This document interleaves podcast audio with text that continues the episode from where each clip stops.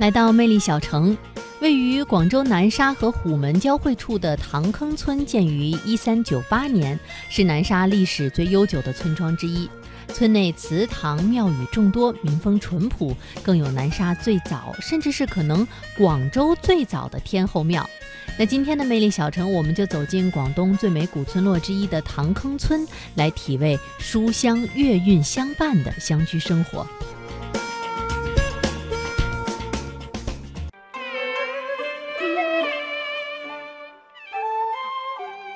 从广州城区出发，车行南沙港快线，在鱼窝头出口下，途经南沙大道转环岛路。我们一行人很快就来到了位于南沙小学对面的塘坑村。塘坑村旧名银坑杨石，属江门水道冲积围田，位于珠江三角洲的几何中心，广州市的出海口和发展引擎的南沙开发区内，面积约为三平方公里。根据番禺县镇村志记载，元至正年间，即公元一三四一年左右，朱文庆来此定居，建立村落，至今已有六百多年历史，是南沙区历史最悠久的村庄。我们从东南进出口进入塘坑村，经过牌坊后，首先就来到了朱文庆公祠。朱文庆公祠由朱氏五世祖朱义士建于明末，是一座两进的祠堂。木结构，青砖墙，用花岗岩石筑墙角。在文庆公祠里，记者看到了村民在黑板上手抄的新编乐曲歌词和曲谱。今年七十三岁的唐伯是土生土长的唐坑村村民，他告诉记者，村里不少老人爱好乐曲，组成乐曲私火局，逢周二、四、六晚上，老人们聚在公祠里吹拉弹唱，自娱自乐。现在生活无忧，孩子也成家了，我终于安心和朋友唱唱乐曲。现在村里有乐曲社，我们经常开私火局。虽然年纪大了，身体不好，但我们一起唱起乐曲，什么病痛都忘记了，进入忘我的状态。每年的重阳节，村委还会在这里摆设敬老宴，邀请村里的老人来聚聚。除了乐曲社，文庆公祠还是村里的数字影院。公祠外的广场每天晚上都有露天电影，架上大屏幕，搬出新音响。村里的年轻人都喜欢来这里聊天。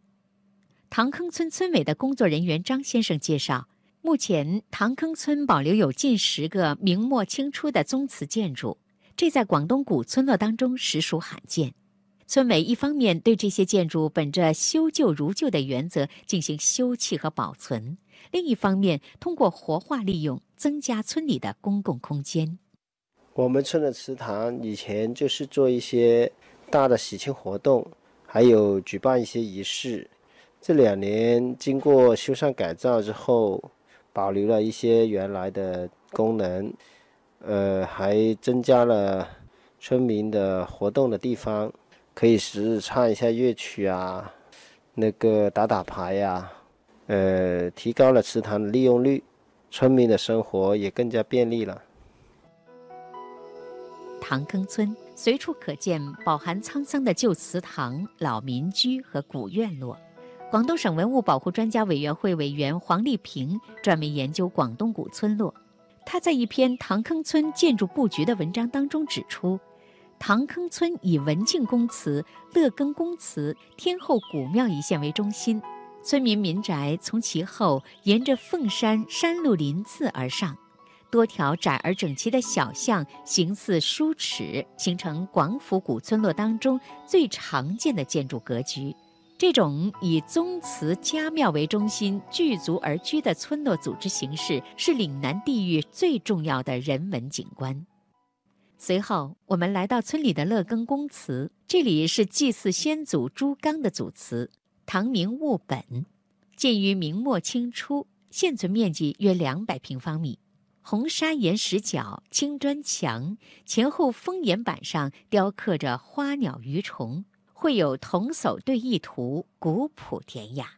塘坑村村委的工作人员张先生介绍，乐耕公祠经过修葺，现在已经是塘坑村的书画社。二零一三年，广州市文联就在我们村里搞了一个书法培训基地。呃，每个周末呢，市或者区里书法协会的老师就会来我们村，教这些村里的小孩写那个书法，还有读古诗。记者看到祠堂墙上挂满字画，桌子上的笔墨砚纸摆放得整整齐齐，当中还有广州市书法协会的书法家留下的作品。一气呵成的用笔劲道和字里行间的笔墨字迹，让乐公公祠充满人文气息。而村里的善宣书室始建于明末，面阔三间，深三进。村里的老人谭伯说，善宣书室就是村里的私塾，他的爷爷曾在这里读书。如今，善宣书室变身村里的图书馆，藏书七千多册，配有电脑供村民们上网。身处善宣书室，耳畔仿佛传来阵阵诵读声。位于塘坑村中心的天后古庙是广州现存的可考究的最早的天后庙，它的存在成为广州作为海上丝绸之路始发港的重要证据之一。天后古庙里写有这样的碑文：“凡乡有事，必异于庙中；事无不利，乡人赖之。”原来。当时的乡中大事，村里的乡绅会在天后古庙中开会讨论，可见天后古庙在村民心目中的重要地位。二零一二年，塘坑村入选第三批广东省古村落。近年来，经常有游客慕名而来。适度的开发和严格的保护在这里并行不悖，一方面保护修葺古旧建筑，另一方面将部分建筑因地制宜活化利用。改造成书画社、医疗站、图书室、电影院，丰富村民的文娱生活。漫步在塘坑村，你可以探究先辈精心设计的村落格局，可以在寺堂驻足欣赏一段乐曲南音，可以在天后古庙找寻海上丝绸之路的印记。塘坑村保留的不仅仅是乡村风貌。更是扎根乡土之中的传统道德和淳朴家风。